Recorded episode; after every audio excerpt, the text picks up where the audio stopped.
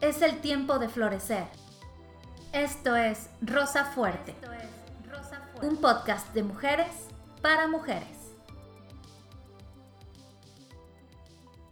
Hola, ¿cómo están amigas? Bienvenidas a un episodio más de Rosa Fuerte Podcast, tu espacio de mujeres para mujeres. Yo soy Scarlett Kohler y para mí es un placer estar con ustedes en esta bella tarde, noche, en realidad ya es bastante tarde eh, han sido unas semanas bien fuertes de trabajo, bien interesante todo lo que ha estado sucediendo a mi alrededor, que la semana pasada me fue mega imposible poder subir episodio de nuestro amado podcast, pero eso no volverá a suceder. Estos meses eh, son bien pesados para mí en cuanto a trabajo y ocupaciones múltiples, pero por esa misma razón vamos a estar moviendo los días de podcast al sábado, así que ahora podremos tener hashtag sábado de rosa fuerte para que mientras estás descansando o estás pasando un tiempo con tu familia o como nos dijo nuestra amiga Dana, mientras lavamos los trastes o estamos buscando un momento para nosotras, pues que así sea y que podamos continuar creciendo juntas. Quiero darle las gracias a todas las que nos escuchan súper fielmente y nos mandaron mensajes eh, porque se dieron cuenta que no había habido episodio nuevo un abrazo a todas, muchas gracias por el apoyo. La verdad es que este podcast no es nada sin ustedes. Eh, cada vez queremos llegar a más mujeres, así que si a ti te está haciendo de bendición este podcast, compártelo con tus amigos en redes sociales, compártelo en WhatsApp, en Facebook, en Twitter, en Instagram, en donde tú quieras, porque este espacio está diseñado, creado, pensado, soñado para que juntas podamos crecer y descubrir más acerca de quiénes somos en Dios y quiénes somos para este mundo. Pues sin más preámbulo, quiero eh, contarles un poquito de, de mí. Este es un story time, como ya lo vieron en el, en el mensaje de inicio, en el título de este episodio. Eh, estoy inspirando este story time en em, historias que me han contado muy recientemente acerca de mujeres que han pasado o están pasando por relaciones abusivas eh, y quiero contarte un poco mi historia. A lo mejor te vas a quedar pensando como, ¿cómo es posible que Scarlett le haya pasado algo así? Eh, no quiero decir para nada que soy perfecta o para nada que em, pues mi vida es absolutamente impecable, intachable eh, porque pues creo que todas las que estamos escuchando esto, creo que todas somos humanas y pues todas nos equivocamos y puedo decirte que muy probablemente yo más que muchas me he dado muchísimos tropiezos, me he equivocado en múltiples ocasiones y la verdad es que de todos esos tropiezos, gracias a Dios he podido aprender algo y eso creo y lo creo firmemente que cada vez que nosotras nos levantamos de un tropiezo, de una caída, de algo que eh, nos hizo daño, que nos dolió, podemos levantarnos no solamente con una victoria personal, sino con esta victoria nosotras podemos bendecir a otras personas y podemos como decirle a alguien, yo ya pasé por ahí y estoy dispuesto a compartirte la manera en la que yo pude obtener victoria. Entonces, la intención de este episodio, amigas, hermanas, amadas, bellas mujeres, es esta. Espero no ofender a nadie con este eh, story time. Eh, lo estoy haciendo de la manera más respetuosa. No voy a utilizar los nombres de ninguna persona y voy a tratar de neutralizar la historia porque de ninguna manera quiero que se, eh, que se entienda que estoy acusando a nadie. Y bueno, todo comenzó porque hace unos, unos días, unas semanas más bien, una bella mujer nos compartió un testimonio a través de mensajes de Instagram y me estaba platicando que había atravesado por una relación eh, pues abusiva. Eh, cuando hablamos de relaciones abusivas o de, sí, relaciones románticas que son abusivas, eh, lo primero que quiero decirte es que el abuso no siempre es físico, el maltrato o la violencia no siempre es física. Eh, puedes estar en una relación abusiva o violenta en el que no haya golpes, pero que emocionalmente o psicológicamente haya abuso constante. de, que, de, de tal manera que este abuso esté provocando en ti cambios en tu comportamiento, en tu manera de ser habitual, e incluso en la manera en la que tú te expresas. Y es ahí, pues obviamente, donde mucha gente dice, pues Scarlett ha cambiado. Y en el caso tanto de la chica que nos escribió como en el mío, pues eh, el abuso era emocional y psicológico un, ya dije lo primero, pero lo segundo que quiero que sepas es que yo no estoy culpando para nada al muchacho involucrado en esta historia, al que vamos a llamar Juan. Tú sabes, hashtag yo soy María, cada vez que nos identificamos con una historia, y hashtag yo soy Juan, cuando los muchachos, los infiltrados del sexo masculino se, identifican. Eh, en el caso de, de Juan, eh, la persona con la que yo tuve esta relación, la relación se tornó abusiva poco a poco. Eh, yo comencé a salir con él cuando tenía como 20, 21 años, más o menos, y la, la relación pues era cordial, era amistosa. Em, yo antes iba mucho al negocio que él tiene, creo que todavía lo tiene. Eh, por asuntos. Voy a, como les dije, voy a neutralizar un poco el tema, pero eh, sí les voy a contar detalles. Entonces, yo acababa de terminar una relación anterior, o sea, tú puedes decir, nombre a esta muchacha loquilla uno tras otro. Pues sí, así fue. Y la razón por la cual sucedió así es porque yo no estaba segura de mí misma, yo no estaba firme en mi identidad. ¿Qué fue lo que pasó?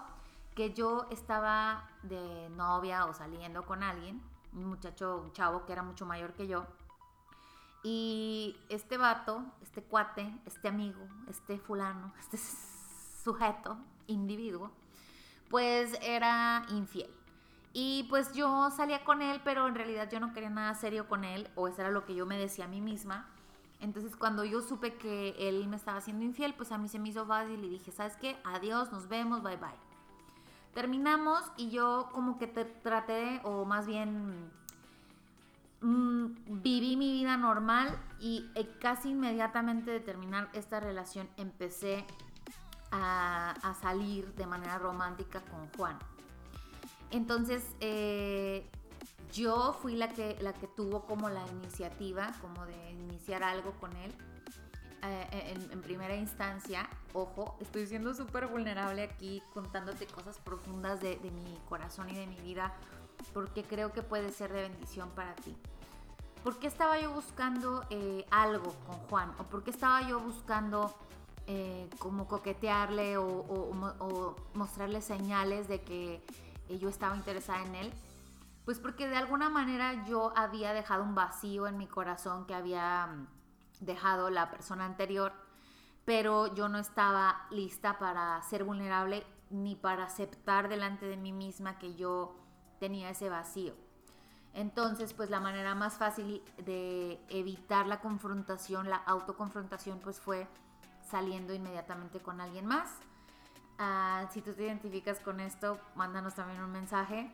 Entonces yo lo que busqué fue alguien a quien yo admirara, alguien que tuviera alguna cualidad especial, que para mí lo era, que es, un, hombre muy talentoso.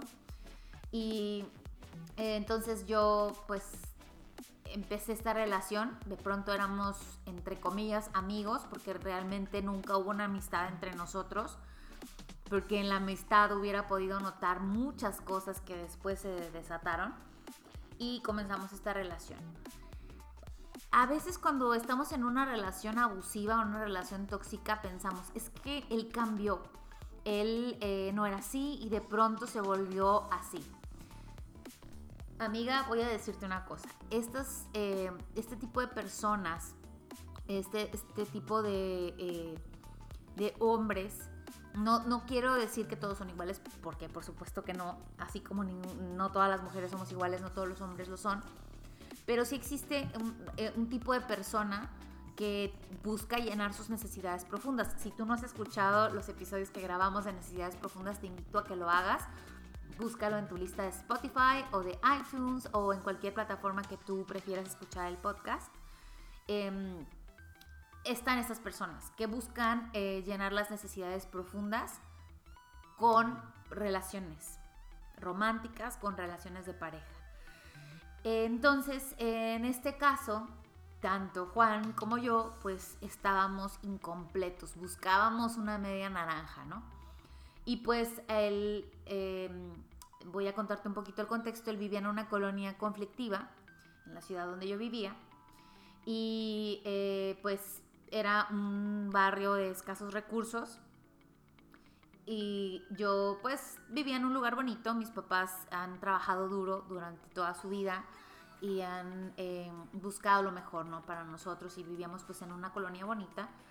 Y entonces, ¿qué pasó? Que eh, pues cuando éramos amigos, y vuelvo a decirlo entre comillas, porque nunca realmente fuimos amigos, yo no conocía sus sueños, yo no conocía sus anhelos, yo no conocía absolutamente nada de él, fuera del contexto de que yo quería lograr algo romántico con Juan. Entonces, ¿qué pasó? Que eh, pues yo ya eh, estaba terminando la universidad, tenía un trabajo, un buen trabajo, pero llegó el punto en que yo dependía tanto de Juan emocionalmente que todos los días yo estaba en su casa. Yo siempre lo iba a visitar a su casa, él nunca iba a la mía. Él nunca quiso conocer a mis papás, presentarse con ellos porque él decía que le daba pena. Y como que él, eh, jugaba un papel de víctima victimario porque era como, no, yo no soy suficientemente bueno para ti, no, no te merezco, tus papás qué van a decir, de que andas con un, muchacho como yo y no sé qué. Y de pronto se daba aires de grandeza bastante extremos em, y me hacía sentir a mí como si yo no valiera, como si yo fuera tonta. Y sabes qué es lo peor? Que yo me lo creía toda la historia yo me la creía y empezaron a ver estos pensamientos en mí eh, de ¿será que es verdad que no soy suficientemente inteligente, no soy suficientemente bonita, no soy suficientemente buena, no soy suficientemente talentosa, no soy suficientemente nada, ¿no? Entonces esa mentira se coló en mi mente exactamente como sucedió en Génesis, en la Biblia, cuando Eva decide creer una mentira del enemigo eh, esta palabra es clave, la palabra decidir. Todo lo que tú hagas, amiga, está basado en tus decisiones. Así que para nada eres víctima. Puede ser que estés atravesando, que estés pasando por una situación difícil, pero amiga, tú no eres víctima de nada ni de nadie. Tú eres victoriosa y más que vencedora. ¿Cómo? Porque Dios mismo decidió mandar a su Hijo único a esta tierra para que diera la vida por ti y que tú pudieras cobrar la victoria que Él cobró, venciendo a la muerte, venciendo al diablo y venciendo todas las cosas eh, horribles que eh, nos deparaba el destino por haber eh, caído de la gloria de Dios. Eva, en el en el Edén, decide creerle a la serpiente que ella no era como Dios y entonces ahí fue donde entró la mentira del enemigo en el corazón de la humanidad. Y ahí también entró la mentira en el corazón de Scarlett y pues muchas cosas comenzaron a cambiar. Eh, yo, si, estando en la situación, yo no me daba cuenta, porque obviamente pasaba toda la tarde con, con Juan, eh, como te digo, él nunca iba a mi casa, yo siempre iba a la suya. Él me mandaba en, yo me iba a su casa de mi trabajo en transporte público, que era súper peligroso, y en la noche yo me regresaba en transporte público a mi casa, que también era peligroso, porque en ese tiempo yo no tenía carro, pero para mí que era como, bueno, pues es que si él lo hace todo el tiempo, o sea, aquí, él no tiene miedo, etcétera. Yo no es que no tuviera eh, precaución, ¿sabes? Yo sí estaba como alerta y todo, pero para mí era más importante complacer a Juan o, darle como lo que él quería, que era pues que yo lo visitara, ¿no? Entonces, pues empezaron a cambiar cosas a mi alrededor. Primero, mi autoestima obviamente se vino abajo te repito, no es culpa de nadie, porque yo tomé la decisión de estar con esta persona, yo tomé la decisión de cambiar mi estilo de vida por él, de cambiar mi manera de expresarme por él, de realmente ponerme un disfraz para poder agradarle, para poder complacerle. Entonces eh, cambió eso, cambió también el hecho de que pues mis amigas, mis amigos ya no me buscaban porque pues yo ya era una mujer diferente y no para bien precisamente. Y yo no me daba cuenta y la verdad es que tampoco en ese punto me importaba tanto. Yo no estaba como alerta. Hoy te puedo contar esta historia viéndola desde afuera un tiempo muy desgastante y te voy a decir algo, no fue difícil y desgastante solo para mí, también lo fue para mi mamá, para mi papá, para mis hermanos, para mis amigos y para todas las personas que estaban a mi alrededor, incluso para mis jefes. Llegó un punto en el que la, la violencia emocional era tan fuerte que a veces él me hacía sentir menos y a veces me hacía sentir que si yo lo dejaba él se iba a morir y literal, a veces pues discutíamos como cualquier pareja porque tampoco es como que yo le tuviera miedo. Yo no le tenía miedo a él porque él no era agresivo físicamente. Él no me agredía como que me insultara directamente, pero hacía comentarios pasivo-agresivos que herían mucho mi corazón y me hacían sentir como que yo tenía que esforzarme en ser una mejor mujer, una mejor persona. Pero en realidad lo que estaba sucediendo era que yo estaba cambiando quien yo era, cambiando mi esencia para que él pudiera estar contento, para que él no se sintiera deprimido, no se sintiera triste, para que él no se sintiera menos, yo bajé a su nivel. Ojo, no quiere decir que el, vivir en un, estado de escasez económica eh, te haga mejor o peor persona, para nada. Pero siempre he creído en ese momento tenía nublada la mente, pero en este momento lo sostengo, lo creo, lo sostengo, que eh, la prosperidad no, necesariamente es que tú quieras tener mucho dinero, que quieras ser rico, millonario. No, la prosperidad tiene que ver con, todo lo que tú eres, con eh, tus deseos de prosperar eh, en la cultura, en lo profesional, en lo académico, en lo espiritual, todas las áreas de tu vida que tú estés deseando ser mejor y crecer, eso es indispensable. No tengo yo nada en contra de las personas que viven en situaciones de, escasez económica, al contrario, creo que en nuestro país hay mucho que hacer al respecto. No hay discriminación alguna en mis palabras y quiero dejarlo muy claro. Eh, Juan vivía en una situación así y para él era muy difícil como hacerme un regalo o llevarme a algún lugar. En realidad, en el año y medio que estuvimos juntos, muy probablemente fuimos una sola vez al cine. alguna vez yo lo invité a algún evento de mi trabajo. No sé, era algo muy escaso. Y para mí era como, yo tenía un temor de lastimarlo y un temor de hacerle daño y de hacerle sentir que él era pobre y yo era rica, cuando ni siquiera, o sea, yo no soy rica para nada eh, pero era un temor que yo tenía, que él pudiera sentirse lastimado por eso. Y él me lo hacía sentir, ¿sabes? Como de manera pasiva. Eh, no era agresivo en el sentido de que no me golpeaba, no me decía malas palabras, pero sí había una violencia porque yo estaba herida, yo estaba lastimada, yo me, me disminuí, cuando me imagino esta etapa de mi vida, me imagino como una flor que se marchita poco a poco y se va cerrando y se va cerrando y se va cerrando. Y todo fue cambiando porque él es muchacho, como les dije, es muy talentoso, es una buena persona, pero que en ese momento no había encontrado y no había definido realmente su identidad. Y él estaba... Eh, demandando de mí que yo satisfaciera sus necesidades profundas de tal manera que era imposible para mí lograrlo. También yo estaba tratando de satisfacer necesidades profundas eh, con él y en él que era imposible. Entonces, eh, los dos nos hicimos mucho daño. Yo no creo que honestamente esta persona lo hubiera hecho a propósito.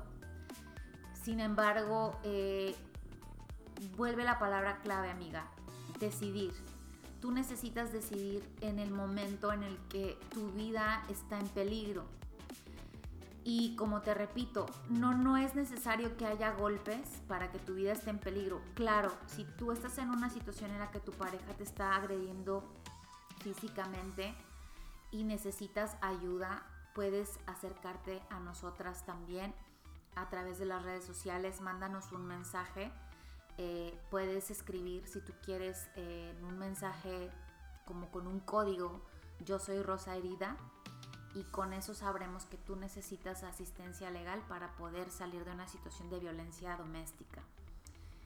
Retomando la historia, no quiero tardarme demasiado tiempo porque el story time debe ser corto. Eh, yo estaba muy triste, estaba muy mal, pasaron situaciones muy fuertes en ese tiempo. Eh, yo cada vez más sentía que Juan, yo necesitaba hacerlo feliz, yo tenía que hacerlo feliz, yo tenía que cambiar porque yo era la que era mala y hacía las cosas mal. Constantemente estaba como en un estado de alerta, no podía dormir, nos peleábamos casi todos los días, yo lloraba mucho porque él me hacía sentir culpable acerca de todo, de la ropa que me ponía, de las personas con las que salía, de mis amistades, de incluso de mi trabajo. Y entonces eh, yo ya estaba como a punto de, morir o de explotar o de algo porque estaba profundamente triste y no me había dado cuenta. No podía dormir, dormía muy poco. Em, es cierto que en ese tiempo, pues mientras estaba en la carrera, eh, trabajaba, estudiaba y aparte pues estaba con este chico, entonces mi vida era un poco caótica. Pero era muy difícil, muy difícil para mí decidir porque yo pensaba que él dependía de mí. Yo pensaba que no podía cortarlo, no podía terminar con él porque algo le iba a pasar. Y llegó el momento de decidir. Decidí que eh, en ese momento era más importante estar con vida, estar bien y poder eh, mejorar, alimentar y hacer crecer a la persona más importante de mi vida. Esa persona soy yo misma. Por supuesto que Jesús es más importante para mí que cualquier cosa en el mundo, pero como número dos, o como la persona física en este mundo viva más importante para ti, necesitas ser tú misma. Y esto no tiene nada que ver con el egoísmo. Esto tiene que ver con el hecho de que Tú naciste para ser feliz. Tú naciste para marcar una diferencia en este mundo, ya sea con una persona, con dos, con cien, con mil, con millones. Eso es irrelevante, pero tú naciste para dejar huella. Entonces, si tú de verdad quieres cumplir con este deseo, con este sueño del corazón de Dios, de ser feliz y de hacer una diferencia en este mundo, tú necesitas decidir estar bien tú para poder también estar bien para servir a los demás y ayudarlos de una manera saludable. Oigan, yo no soy la psicóloga de este dúo maravilla, pero pues esto es en base a mi experiencia y pues la relación con Juan terminó un año y medio después aproximadamente porque eh, yo ya no podía más con la relación. Eh, hice un viaje, de hecho aquí a la ciudad de Monterrey donde vivía mi hermana, eh, hice muchos cambios, pensé mucho en mí, en cómo yo podía ser la mejor versión de mí misma y me di cuenta que en esta relación ninguno de los dos estaba creciendo y al contrario, nos estábamos deteniendo. Como dice la palabra de Dios, hay un, un pasaje que habla del yugo desigual. ¿Qué es el yugo desigual? Pues está un poco raro el ejemplo porque pues habla de pues, toros que están este, en una yunta. Si tú no sabes qué es una yunta, es como un aparato en el que están dos toros, o no sé si puede haber más, pero yo me imagino a dos, y van jalando un arado para dejar surcos en la tierra y es donde se van a poner las semillas para sembrar. Entonces, ¿qué es un yugo desigual?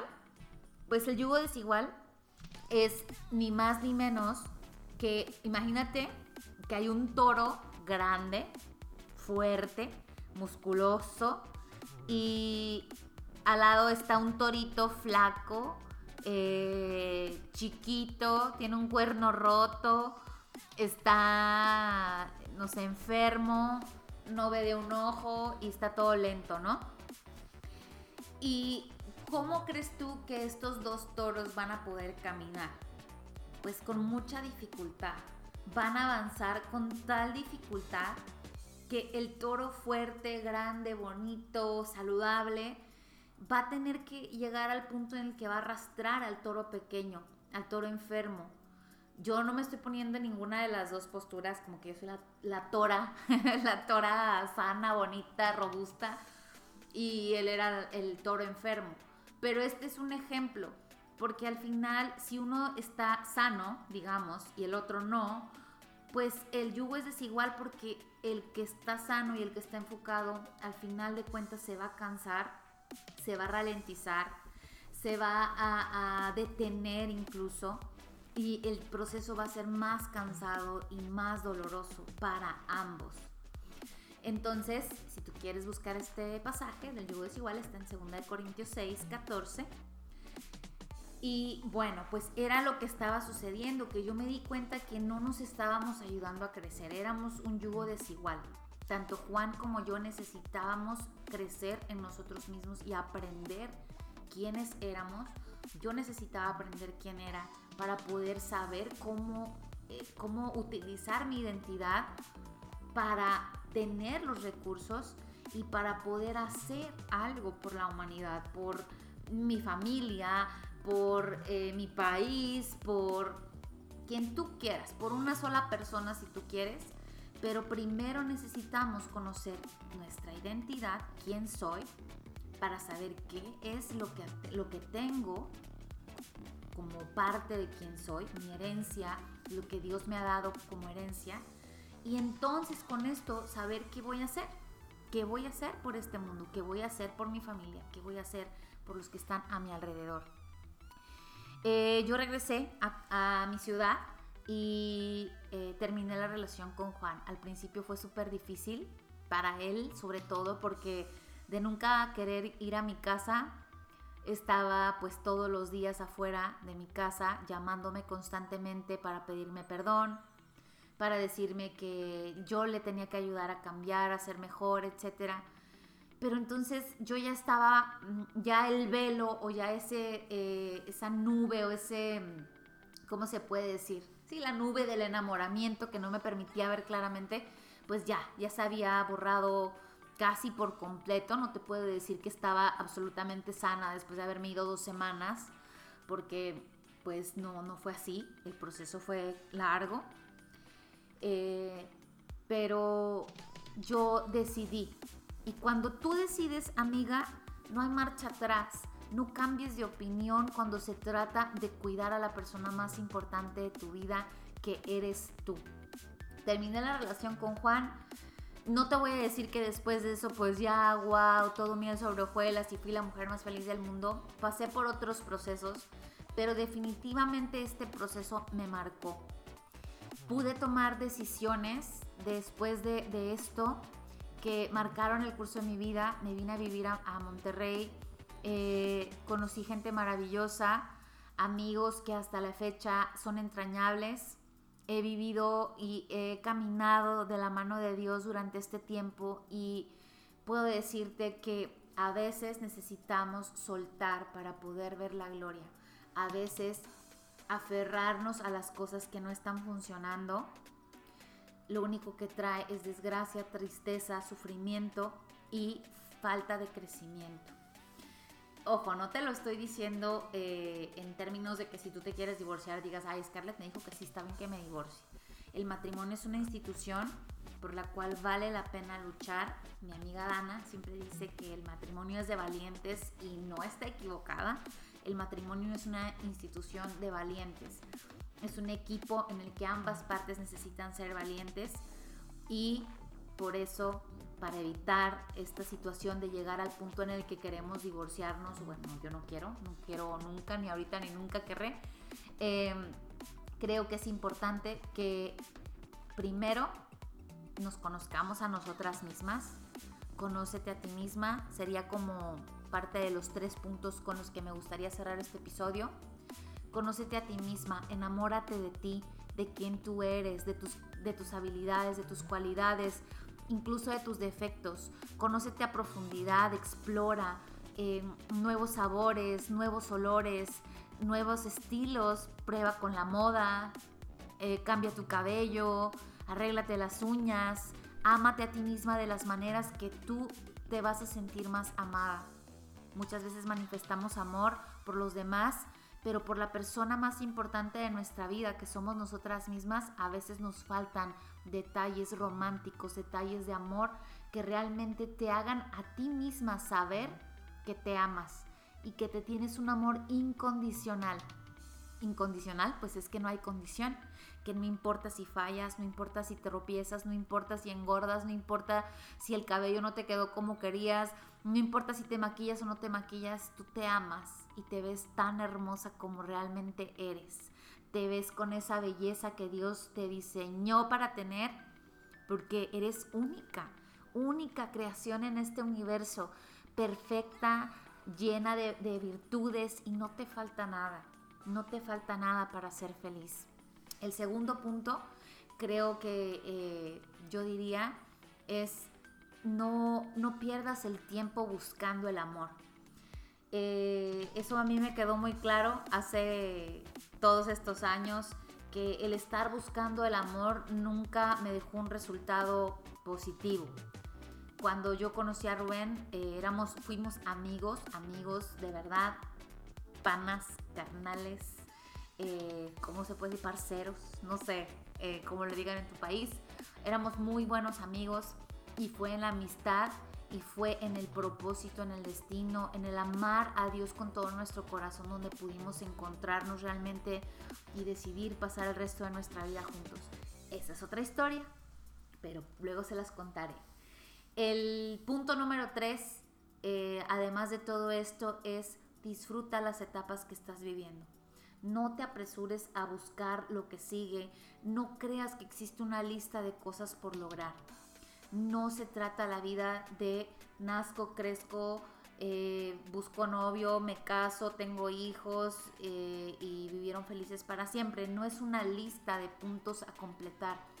Tu vida, mi vida y la vida de cualquier mujer es tan única, tan especial y tan irrepetible que a veces si estamos buscando cumplir con todas estas cosas o apresurando las etapas simplemente porque así debe ser o porque estoy ya en la edad o lo que sea, entonces estamos forzando las cosas y estamos no estamos permitiendo que Dios haga lo que tiene que hacer en nosotras para realmente mostrar ese diamante que somos, para realmente mostrar nuestro potencial al mundo. Espero que este episodio te haya ayudado, espero eh, si te identificas con él, eh, que nos pongas el hashtag yo soy María aunque ahora no es María, es yo soy Scarlett, pero creo que va a ser muy raro que digas que eres Scarlett. Entonces, eh, esta es la historia, esta es una parte de mi historia, esa es la parte de la historia que te puedo decir, compruebo y te digo, es verdad que todo le es a bien al que tiene fe. ¿Por qué? Porque fue una situación y fue un tiempo muy difícil para mí pero fue a fin de cuentas el tiempo que me trajo a Monterrey, que me trajo a conocer a Dios, que me trajo a caminar en su propósito de su mano y donde Él me ha demostrado desde ese tiempo que yo soy especial para Él. Te mando un abrazo, un beso y nos escuchamos en el próximo episodio. Yo soy Scarlett Kohler. Síguenos en nuestras redes sociales, búscanos como Rosa Fuerte y me despido. Un beso otra vez. Bye bye.